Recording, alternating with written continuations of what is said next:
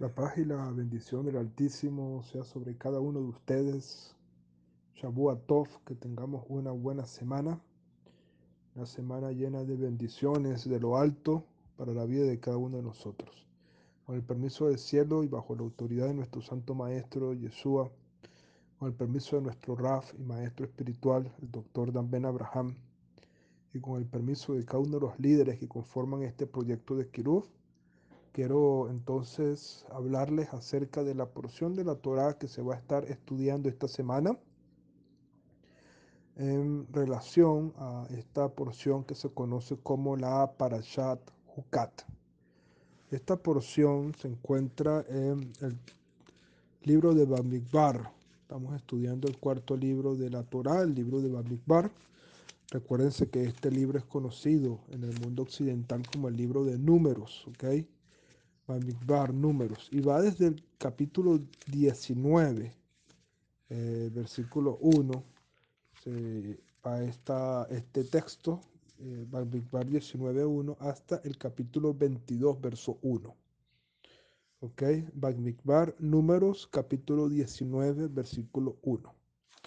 Eh, pero la porción que vamos a hablar hoy, recuérdense que siempre en estas clases de Kiruf, durante este primer año, estamos tocando la primera aliyah. ¿Ok? Eh, luego, Besorah Hashem, con ayuda del cielo, cuando vengamos al segundo año después de Simchat Torah, estaremos tocando la segunda aliyah, pero este año estamos tocando solamente la primera aliyah. ¿Ok? Esta primera aliyah o esta primera lectura se encuentra desde el capítulo 19, versículo 1, 19.1 hasta el verso 17. ¿Ok? Del 19.1, eh, Bamidbar, números 19.1 hasta el versículo 17. ¿Ok? Eh, ¿Qué encontramos en esta porción? Esta porción se llama Jukat. Y Jukat es el término que se le da en la Torah a un tipo de mandamientos. De hecho, el texto en hebreo comienza diciendo, Vaidaber Adonai el Moshe, Aharon Lemor, Sot Jukat HaTorah. El Eterno le dijo a Moshe y a Aarón diciéndole, este es el decreto de la Torah. Sot Jukat HaTorah. Este es el decreto de la Torah. Eh, por lo tanto, es un tipo de mandamiento de la Torah, un tipo de mandamiento que se, se traduce como decreto. Hay que entender que la Torah tiene 613 mandamientos, pero hay diferentes categorías de mandamientos. Hay unos mandamientos que, por ejemplo, la Torah llama mishpatim. Estos mandamientos mishpatim, que normalmente se traducen como estatutos, son mandamientos de carácter civil. Y eso se ha explicado en otras ocasiones, son mandamientos de carácter civil. Eh, el respeto a la propiedad de otra persona, eh, a las pertenencias de otra persona, esos son mandamientos civiles, ¿ok? Eh, y ese tipo de mandamientos se conoce en la Torah como Mishpatim. También tenemos otra categoría de mandamientos en la Torah que se conoce como Edut, ¿ok? Que son testimonios. Eh, guarda el Shabbat como testimonio de la obra de la creación, como testimonio de la salida de Egipto, la festividad de Pesa como testimonio de la salida de Egipto. Estos mandamientos se conocen como Edut. Y ahora tenemos una categoría de mandamientos que la Torah llama Jukat y que da la idea de un decreto. ¿Qué es el propósito de un decreto? Y esto es algo importante para la comprensión de este tipo de mandamiento. Cuando un rey da un decreto, este, este decreto real no puede, este, de alguna manera, mm, vamos a decirlo en esta palabra, no se puede eh, cuestionar. No se puede cuestionar. Esto es un decreto. El rey lo decretó. Y por lo tanto, como es un decreto, los decretos no se cuestionan, los decretos se obedecen sea que lo entendamos o que no lo entendamos. Es una orden. Es como la idea de un, de un general que le da una orden a un soldado. Y el soldado tiene que obedecer, le parezca o no le parezca, entienda o no lo entienda, una orden, un decreto. ¿Ok? Entonces, en esta categoría de mandamiento que se conoce como Jucat, son decretos celestiales. Y que por lo tanto no tenemos que entenderlos, solamente tenemos que obedecerlos, porque esta categoría de mandamientos, llamados Jukim o Jucat, como se llaman esta para allá, son órdenes y que en su gran mayoría repasan la lógica del ser humano, es decir, viene de una lógica mayor, de un conocimiento mucho más alto, mucho más profundo. ¿Quién podrá entenderte, Hashem? Esto viene de una lógica mucho más eh, elevada que la nuestra y por lo tanto con nuestra lógica limitada, con nuestra capacidad limitada, no podemos entenderlos. Entonces simplemente los obedecemos. Esto es importante porque esta allá se está dando justamente después de la allá de Cora. Eh, eh, llevó su rebelión en base a cuestionamientos lógicos. Es decir, el, cuestionamiento lógico de Cora era, bueno, Moshe es el líder, Aarón su hermano es el segundo líder, y por lo tanto yo que soy el primo mayor del hermano del papá de Moshe, el segundo también, el, segundo padre, el segundo de los cuatro hermanos de, esta familia de Kehat, el segundo hermano es mi padre, y por lo tanto Anran es el primero de los hijos de, de Kehat, el segundo es mi padre, entonces por lo tanto yo que soy el primo mayor y soy el hijo del segundo hijo de Kehat, entonces eh, lógicamente, lógicamente merezco esto. Y de esta manera eh, Cora comenzó a ver los aspectos de un punto de vista lógico. De allí que eh, eh, dio dos cuestionamientos delante de Moshe basados en la lógica. Por ejemplo, uno de los cuestionamientos de Korah basados en la lógica dijo, si hay un Beit donde hay, están llenos de rollos de la Torah, ¿verdad? En el Ejal hay rollos de la Torah. En ese Beit hay que colocar una mesusa, Moshe. Y Moshe le dijo, sí, por supuesto, en las puertas del Beit Knesset hay que colocar una mesusa. Y Cora le dijo, tú, tú, estás loco. Si el Beit Knesset está lleno de rollos de la Torah y cuatro o cinco rollos de la Torah, ¿qué más va a santificar un pequeño pergamino escrito con un solo mandamiento de la Torah? Si tiene cinco Sefer Torah, cinco rollos de la Torah donde está escrita toda la Torah. Un Beit Knesset no necesita una mesusa, dijo Cora en su lógica. ¿Verdad? Y Moshe le dijo, no, sí, aunque tenga 10 rollos la Torah, cada puerta de la, de la Beit de la sinagoga, necesita un, una, una mesusa. Y Cora decía, no, eso es ilógico. Eh, otro de los argumentos de Cora, utilizando la lógica de él, fue el tema del tejelet, del hilo color azul en los Ixit. Cora fue a donde Moshe con una vestimenta completamente de hilos de tejeles. Toda la vestimenta era tejeles.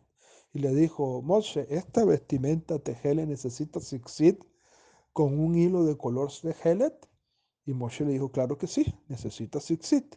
Tú estás loco, si toda la vestimenta es de, de hilos de tejelet, ¿qué va a hacer cuatro hilos más en los bordes de la vestimenta? Santificar esta ropa.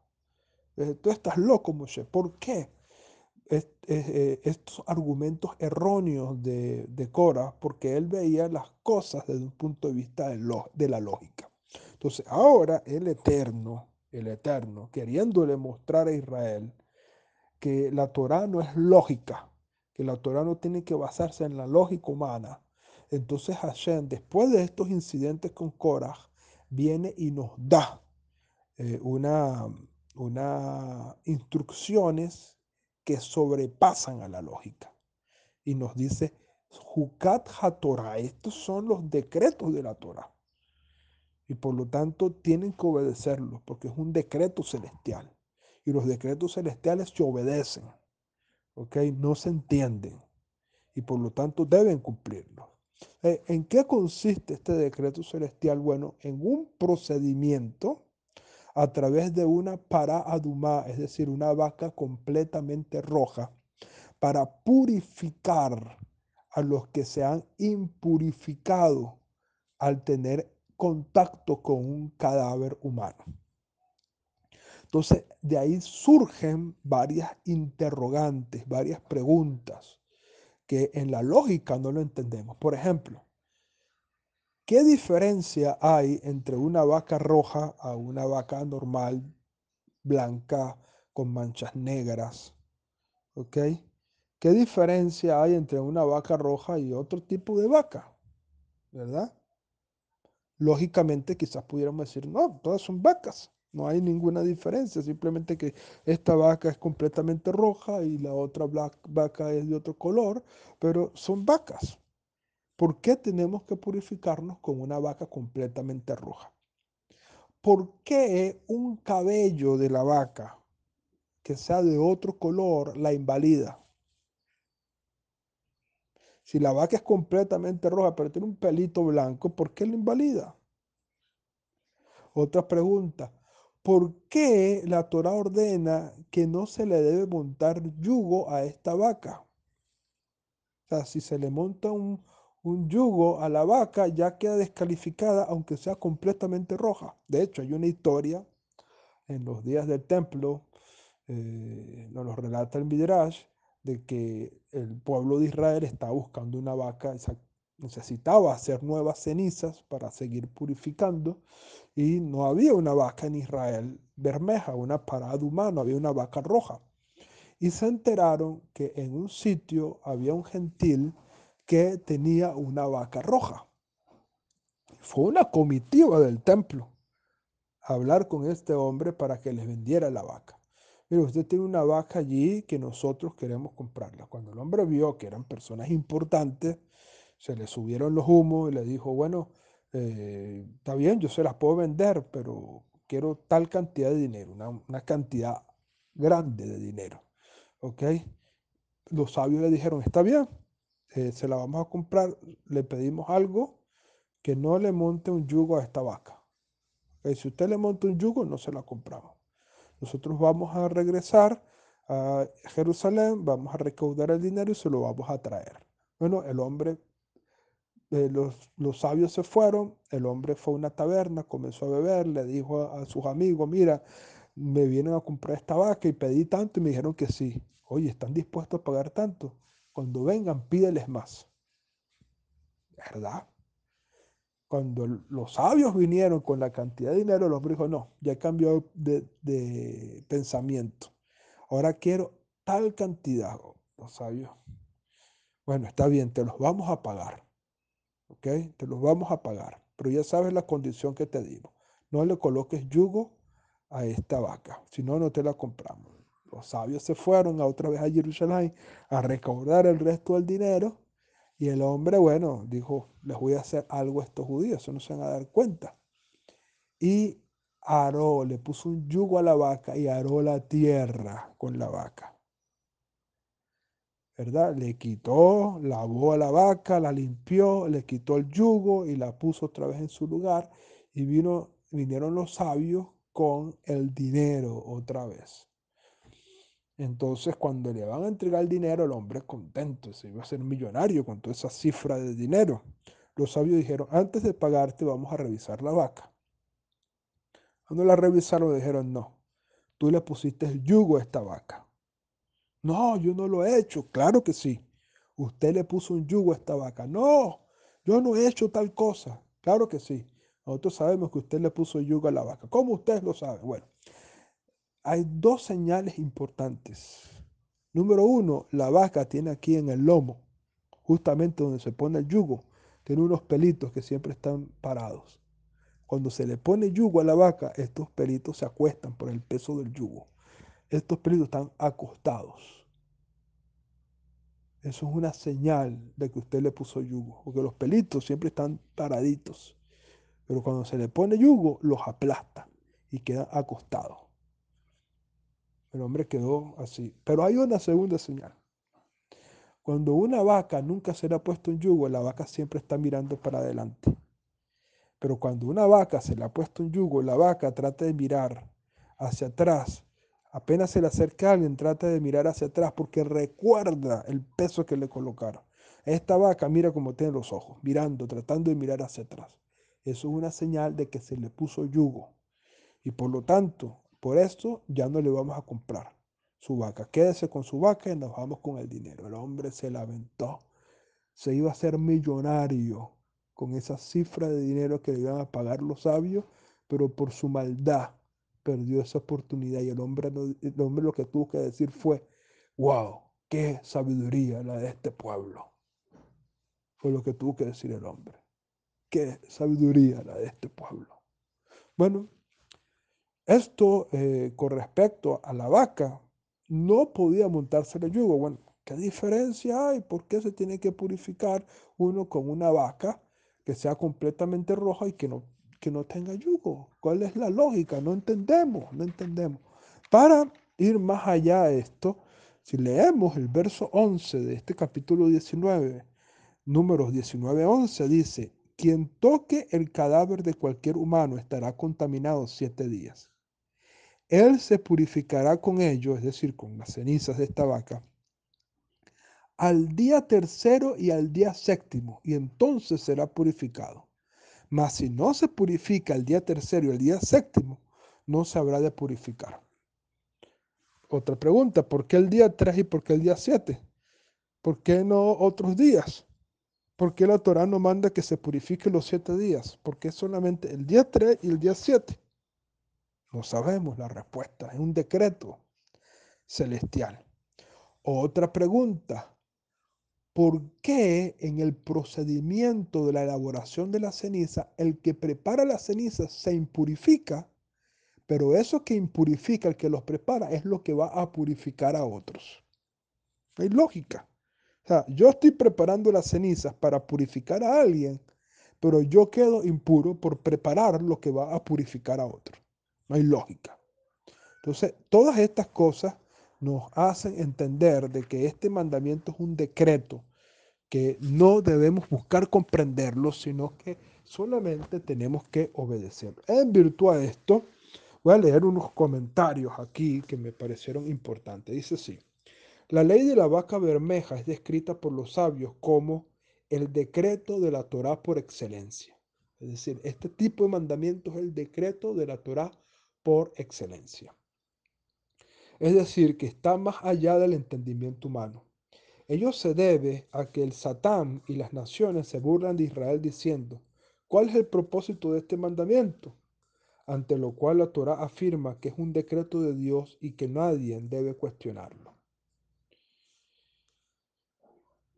el Tosafot, es un comentario de los, de los sabios, eh, interpretando el tratado talmúdico de Abodazara 35 folio A, explica que no se debe tratar de explicar este precepto, dado que Dios nos comunicó sus mejores y más íntimos preceptos de la forma de, por así decirlo, un beso divino en la intimidad de un amado y una amada. Por lo tanto, no debemos buscarle lógica.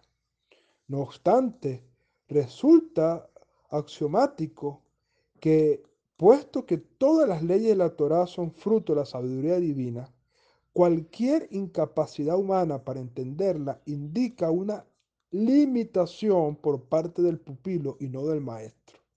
Como lo explicaron los sabios, no hay nada carente de significado o propósito en la Torá, y en ello se debe solamente a nuestras propias deficiencias. Esto lo dijo Maimónides, Rambam. El Midrash sobre este capítulo se enfoca sobre todo en una paradoja que surge en las leyes de la vaca bermeja. Sus cenizas purifican a gente que ha sido contaminada, pero contaminan a quienes lo preparan.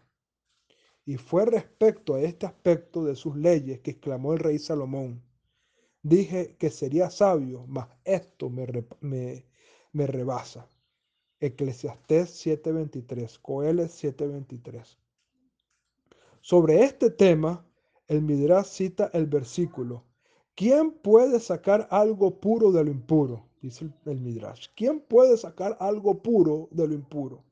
¿Acaso no es Él el único? Dios el único.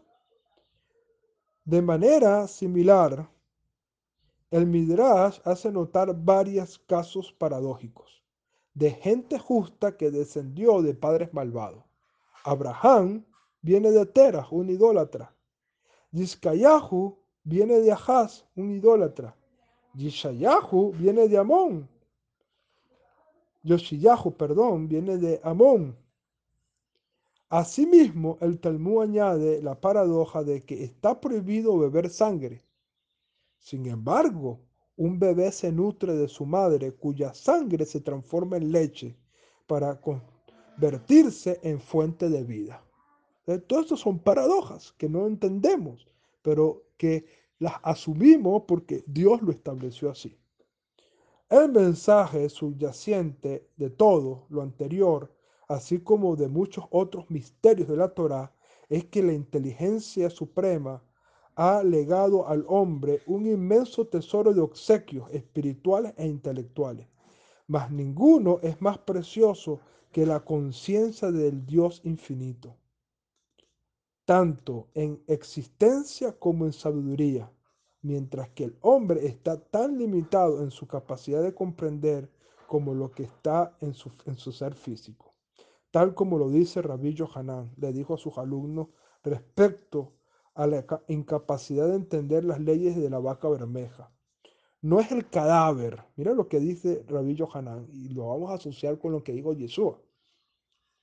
Dijo Rabbi Yohanan, no es el cadáver lo que contamina, ni es la ceniza de la vaca lo que purifica, pues tales leyes son decretos de Dios y el hombre no tiene derecho a cuestionarla.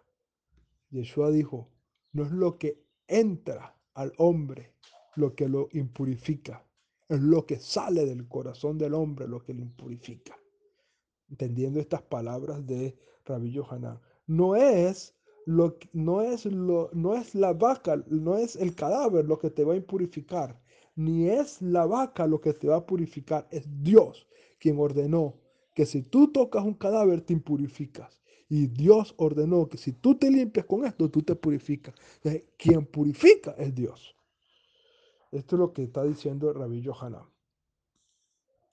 En otras palabras, no, no eh, en, otras, en otras palabras, un componente esencial de la sabiduría radica en saber que la incapacidad del hombre de entender la verdad no lo despoja de su veracidad. ¿Ok? Es decir, si tú no logras comprender esto, esto no despoja algo de su veracidad. Entendiendo todo esto, eh, vamos a entender un poquito la cronología de este proceso. Contaminación y purificación, los temas de este capítulo, parecen no guardar ningún nexo lógico o cronológico con los capítulos anteriores o subyacentes. Respecto a la oportunidad en que fueron transmitidas las leyes de la vaca bermeja, hay dos tradiciones distintas. La primera es que dichas leyes fueron inicialmente dadas a los israelitas en Mará, poco después de que dejaron de Egipto, mas no se habían ordenado aún al pueblo que las implementase. Esa es la posición de Rashi y de Ramban, de Nachmanides. Es decir, que estas leyes fueron entregadas en Mará, pero que todavía no había dado la orden de que se cumpliera. En el día primero de Nisan, cuando fue inaugurado el tabernáculo, fueron transmitidas estas leyes de nuevo en forma de mandamiento. Y al día siguiente, en el segundo de Nisan, Moshe supervisó la incineración de la vaca bermeja.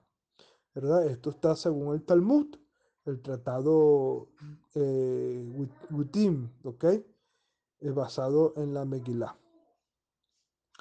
Eh, de acuerdo con esto, el hecho de que este capítulo se encuentre después de los sucesos que estuvieron mucho tiempo después del segundo Nisan, pareciera ilustrar el,